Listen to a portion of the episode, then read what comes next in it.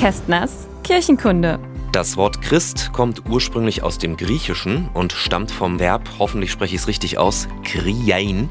Das heißt so viel wie einreiben oder salben. Jesus Christus bedeutet also Jesus der Gesalbte.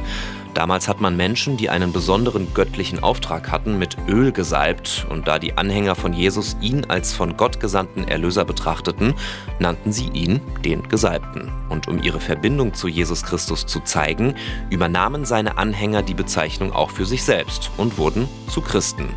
Fun Fact an dieser Stelle, wenn wir es ganz genau nehmen, ist der Begriff Christen im Deutschen eigentlich erst seit dem 19. Jahrhundert geläufig. Davor sagte man Christianer.